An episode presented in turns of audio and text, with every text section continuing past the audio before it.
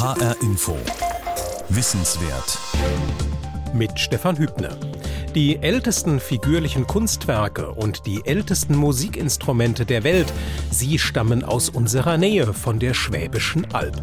Professor Nicholas Cornard und seinem Team von der Universität Tübingen und dem Senckenberg Center for Human Evolution and Paleo Environment, ihnen gelingen dort in schöner Regelmäßigkeit spektakuläre Funde. Im letzten Jahr wurden die Höhlen, die diese Schätze bergen, zum UNESCO Weltkulturerbe erklärt. Über 40.000 Jahre alt sind die ältesten Musikinstrumente und die ältesten figürlichen Kunstwerke der Welt. Entdeckt und mitentdeckt hat viele von ihnen Niklas Cornert. Der Amerikaner mit deutschem Pass forscht und lehrt seit 23 Jahren in Tübingen. Regina Oehler hat ihn beim Südwestrundfunk in Tübingen getroffen und erstmal gefragt, ob die Schwäbische Alb die Wiege der Kultur sei. Man kann das so darstellen, dass man eine klare Aussage macht. Es gibt keine Erdteilen, keine Orte, die bessere Quellen bieten als die Höhlen der Alp. Das heißt aber nicht, dass grundsätzlich die Kunst und Musik von hier stammt. Man muss auch differenzieren zwischen figürlicher Kunst und abstrakte Darstellung und vieles mehr. Aber man kann sicherlich sagen, wenn man die weltweite Quellenlage anschaut, dass die beste Belege für figürliche Kunst und Musik und ein paar andere Sachen auch aus unserer Region kommen. Natürlich die Frage ist, warum? Ja, hängt das mit der Forschungsintensität zu tun, mit Erhaltungsbedingungen, aber die Grundaussage stimmt. Ja. Vielleicht, dass Sie eben gerade in Tübingen Ihre Forschung machen und die Alp vor der Haustür liegt? Sagen wir so, Tübingen ist ein Forschungscenter für dieses Thema seit Ewigkeiten und auch die ältere Urgeschichte in Mitteleuropa wurde sehr stark schon im 19. Jahrhundert durch Tübingen geprägt und wir haben eine Tradition. Die Tradition hängt teilweise damit in Verbindung, dass die Fundplätze hier sind. Und weil wir über viele Generationen investiert haben in diese Art von Forschung, haben wir äh, sicherlich gewisse Standortvorteile. Aber ohne dass die Funde da sind, können wir die auch nicht finden. Ja, und diese Funde, die sind wirklich spektakulär und manche auch unglaublich schön. Also da gibt es ein Mammut, das sie gefunden haben im Vogelherd, so heißt eine Höhle auf der Schwäbischen Alb. Da gibt es die Venus von Schilklingen, das ist eine kleine weibliche Figur, ziemlich dick, ziemlich hängende Brüste, ausgeprägte Vulva raffinierte äh, Gravierungen drin. Es gibt Flöten aus allen Arten von Tierknochen, aus Schwanenknochen, aus Gänsegeierknochen. Es gibt Elfenbeinflöten. Vielleicht beschreiben Sie einfach mal ein oder zwei Ihrer Lieblingsfunde. Ja, die Frage Lieblingsfunde ist eine relativ komplexe Angelegenheit, aber vielleicht beginnen wir mit Musikinstrumente, weil das oft unter Wert wahrgenommen wird. Die Musik ist ein unglaublich wichtiger Bestandteil von unserem Leben.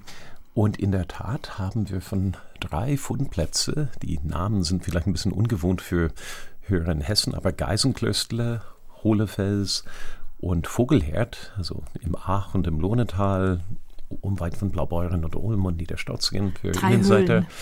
Und ähm, sagen wir, Hohlefels Flöte 1 war ganz besonders, weil es relativ vollständig war.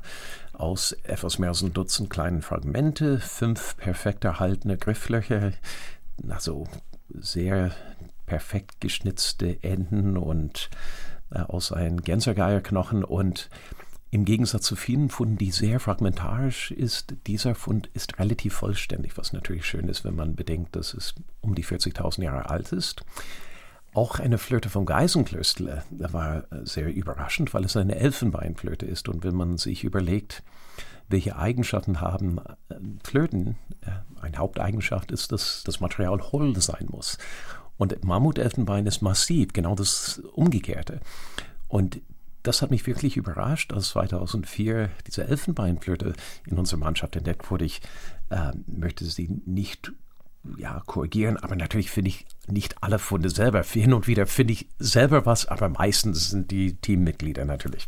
Und ähm, diese Elfenbeinflöte hat mich wirklich überrascht, weil es der Beweis dafür war, dass die Menschen ja in dieser Periode, die Periode heißt das Orgnacien, nach einem Fundplatz in Frankreich genannt, dass die Menschen des Orgnaciens in der Lage waren, alle überhaupt denkbare Artefaktformen aus Mammutelfenbein herzustellen, selbst eine Flöte, was verrückt ist. Ja? Flöten sind meistens aus hohlen Materialien wie Vogelknochen hergestellt und hier haben sie eine Flöte aushöhlen müssen, Also splitten, wieder zusammenkleben, eine ganz komplexe Bautechnik, was gut 100 Stunden dauert, gegenüber einem Knochenflöte, was sehr flott geht. Ja, und über 100 Stunden, wie kommen Sie auf so eine Schätzung?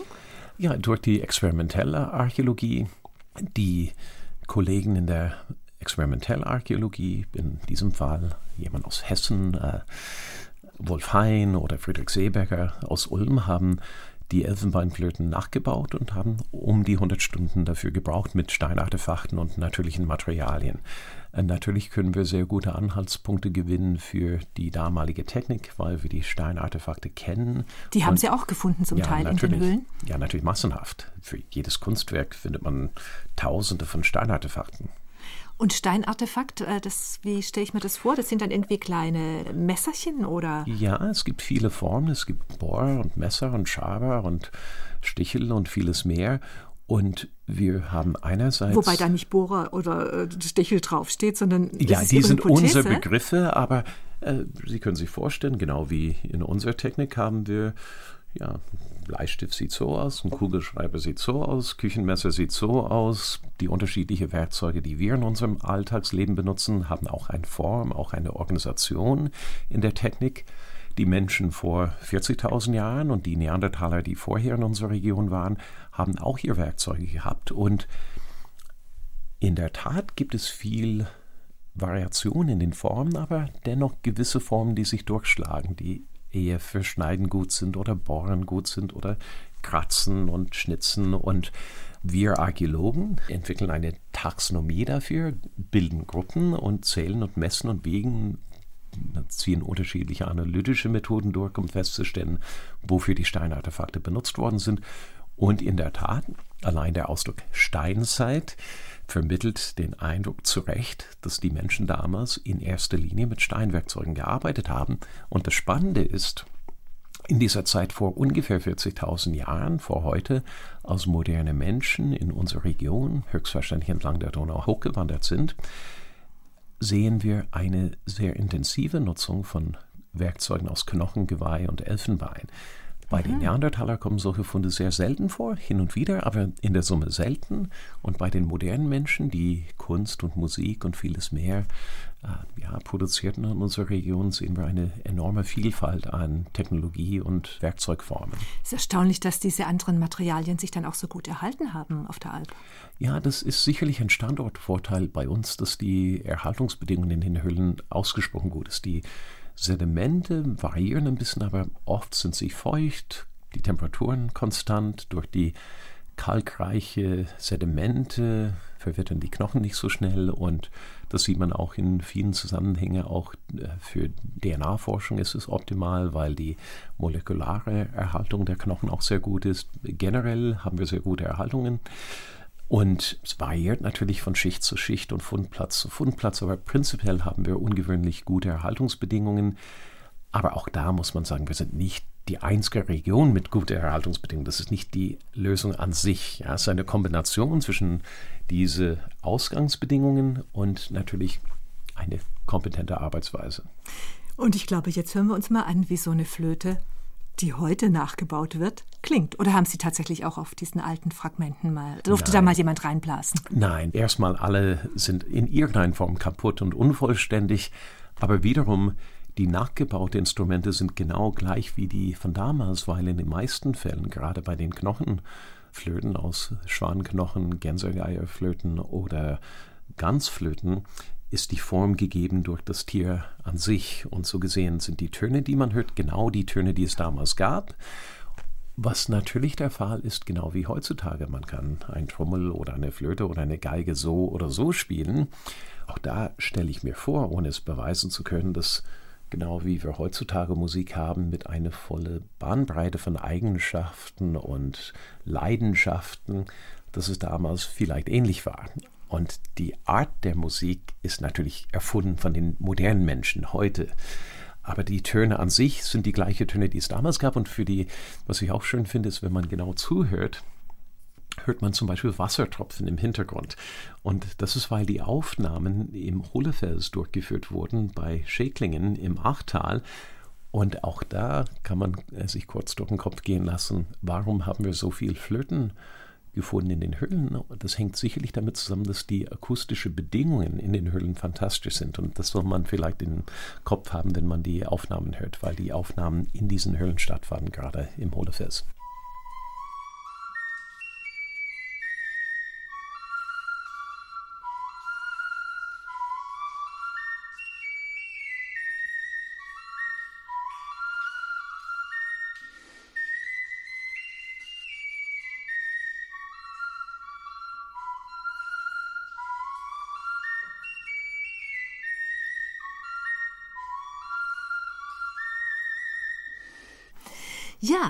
Ja, Nikolaus Konrad, was waren das für Menschen, die vor 40.000 Jahren mit solchen Instrumenten Musik gemacht haben?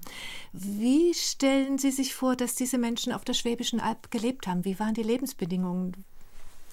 Wir wissen, finde ich, sehr viel über die Menschen von damals und ich denke, man kann das auf zwei unterschiedliche Ebenen betrachten.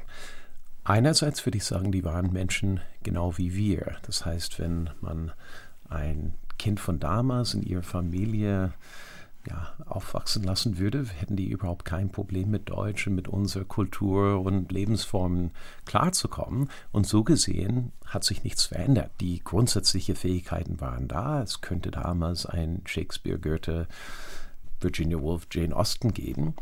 Und andererseits natürlich deren Lebensform im engeren Sinne, wie die deren Tage gestaltet haben, die Technik von damals, die Umgebung, die Verbindung mit deren Umfeld und Natur war eine völlig andere als heutzutage. Dann haben Sie zuletzt ein Rentier oder ein Mammut oder ein Löwe oder Hüllenberg gesehen, so gut wie nie, ja. Aber Eichhörnchen und Elstern ja, und Ameisen ja. und Hummeln. Ja. ja, aber wenn Sie ein Igel sind, dann sagen die Menschen ein Igel, aber seien wir ehrlich, das prägt ihr Leben nicht. Ja, sie freuen sich vielleicht über ein bisschen Vogelgesang, aber Damals war der Mensch ein Teil von deren Natur mit allen Konsequenzen. Es war nicht so, dass man einkaufen ging, um den Lebensunterhalt zu gewinnen, sondern man ging auf Jagd, man angelte und man hat sich natürlich konkret mit eigenen Händen auseinandergesetzt mit der Umwelt und auch mit der Natur. Und ich denke, dass es sehr anspruchsvoll war, aber natürlich Jäger und Sammler haben die gleiche Intelligenz, die wir haben, nur die Intelligenz wird anders eingesetzt.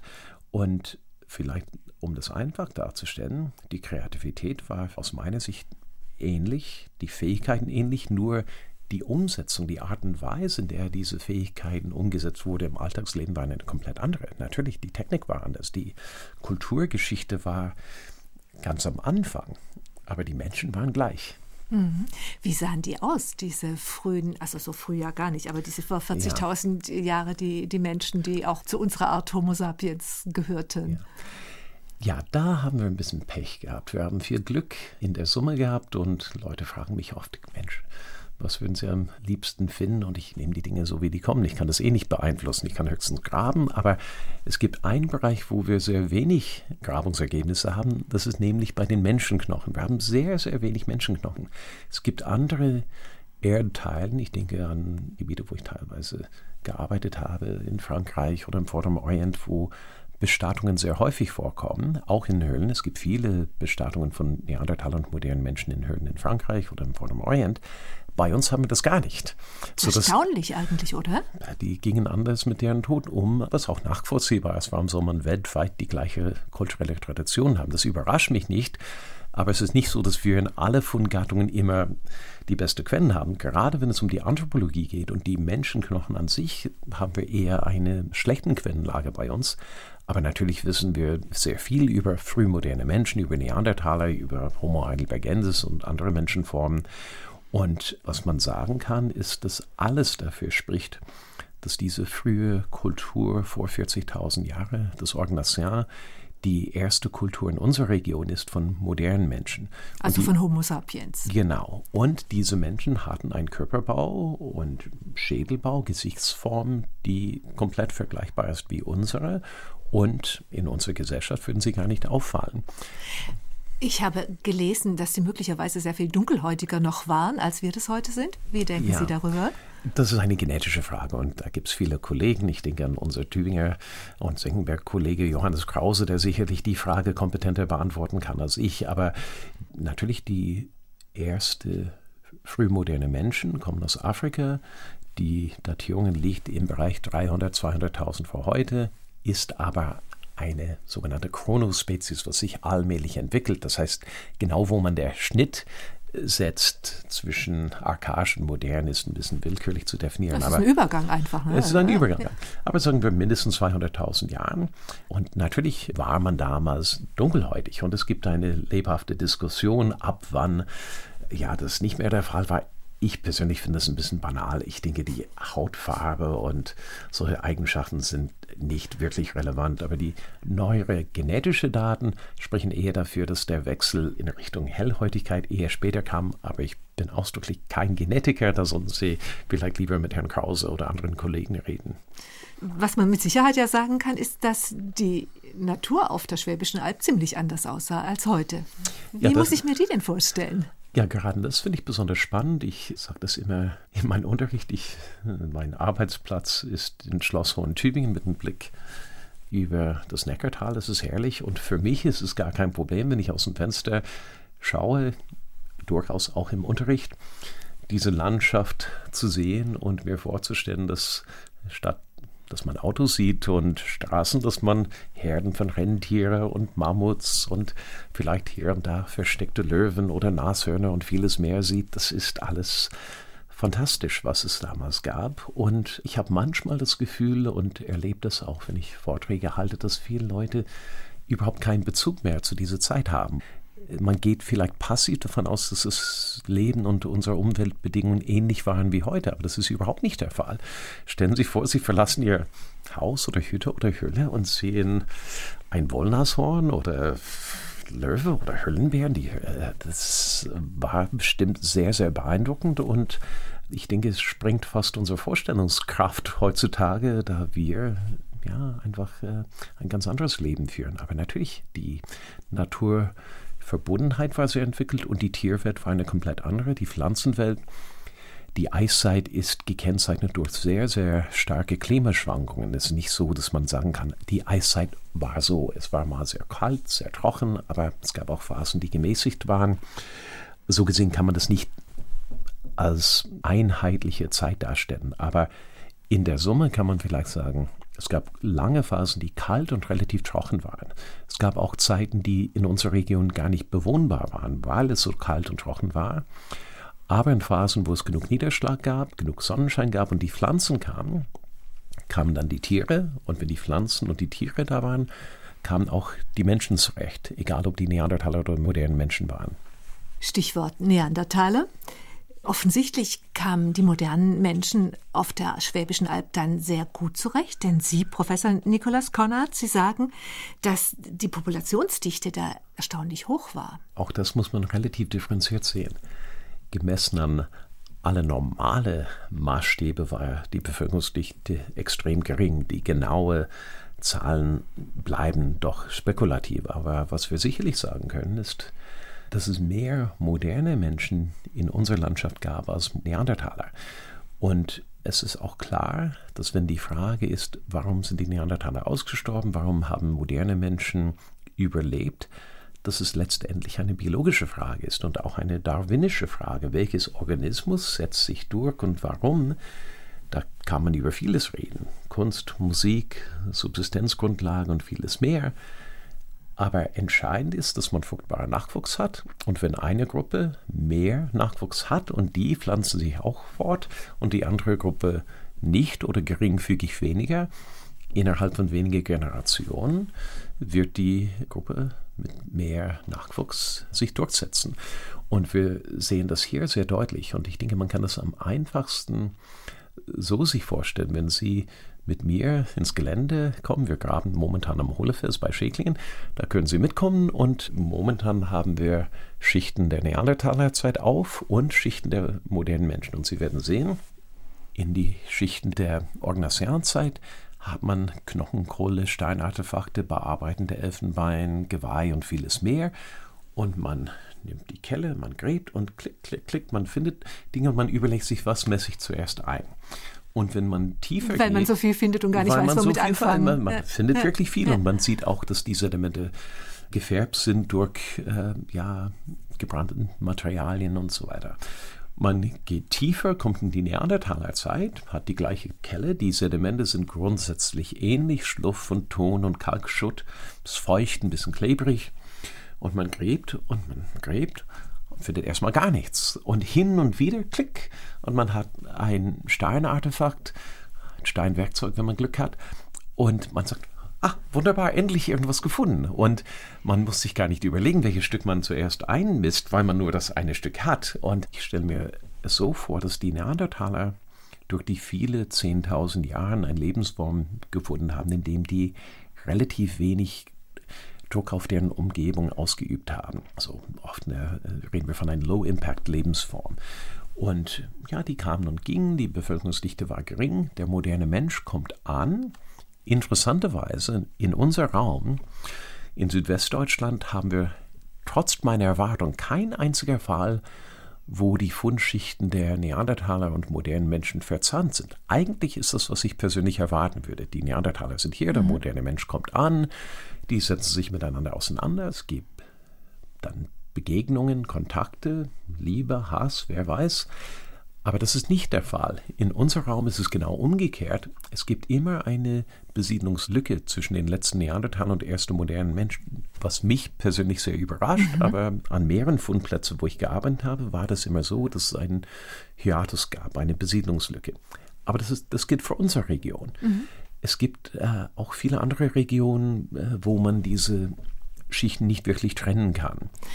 Ja, und irgendwo muss es ja den Kontakt gegeben haben, denn wir alle haben ja Neandertal-Gene in uns. Ich glaube, die Zahlen ja. liegen irgendwie zwischen zwei und drei Prozent, also jetzt gar nicht so ganz verschwindend ja. wenige. Ja, was ich auch schön finde, weil äh, ich habe 2004 eine Tagung veranstaltet in Blaubeuren und in Tübingen. When Neanderthals and Modern Humans Met. Und damals war das sehr kontrovers, weil die Genetiker noch nicht bewiesen haben, dass Neandertaler und modernen Menschen sich gekreuzt haben und fruchtbaren Nachwuchs produzierten. Ich fand es natürlich eine schöne Bestätigung später, wenn das doch belegt wurde. Und in der Tat, wie Sie sagen, tragen wir alle ein paar Prozent Neandertaler gehen gut mit uns herum, was mich für keine Sekunde überrascht. Warum soll es da strikte Barrieren geben zwischen Menschen, die ein bisschen andersartig sind. Im Gegenteil, vielleicht gab es einen gewissen Reiz. Sie sagen, Nikolaus Kornert, wenn es mehr Menschen gibt, die zusammenleben, dann braucht man sowas wie den Kit der Kultur. Da braucht man vielleicht eine Elfenbeinflöte oder. Ja, auch da bin ich ein ganz trockener, langweiliger Mensch. Ich würde nicht sagen, dass ich weiß, was notwendig oder nicht notwendig war. Ich weiß nur, was wir finden und daraus komme ich zu gewissen Interpretationen. Und auch da finde ich, dass es wichtig ist, dass man unterscheidet zwischen einer Beobachtung und einer Deutung. Und die Beobachtung ist, dass in diesen Schichten, wo es mehr Steinartefakte gibt, mehr Knochenkohle, weil Knochen oft gebrannt wurde für Hitze und Wärme, Licht und so weiter, auch Mahlzeitresten und vieles mehr, dass auch in diesen Schichten, die eindeutig dokumentieren, dass es mehr Menschen gab, weil man viel mehr Material hat, findet man auch die ersten Belege für Musik, auch für Schmuck, figürliche Kunst und auch spannenderweise figürlich im Sinne, dass etwas abgebildet ist, was man sofort erkennt und interpretieren kann. Ein Kind sieht das Vogelpferd und weiß, das ist ein Pferd. Vogelpferd Mammut weiß, es ist ein Mammut und ich denke, am besten fährt man nach Blaubeuren und geht ins Urgeschichtliche Museum oder nach Tübingen, geht ins Schlossmuseum oder Vogelherd oder Stuttgart oder Ulm. Es gibt fünf Standorte, wo die Funde ausgestellt sind.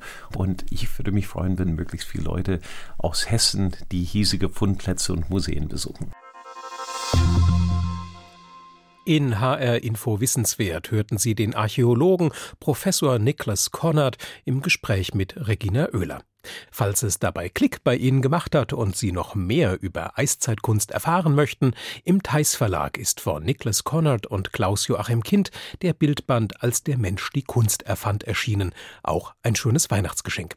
Außerdem steht Ihnen diese Sendung als Podcast zur Verfügung auf der Homepage hrinforadio.de. Dort finden Sie auch zahlreiche andere Wissenswertsendungen, ebenso wie in der ARD Audiothek App fürs Handy. Mein Name ist Stefan Hübner.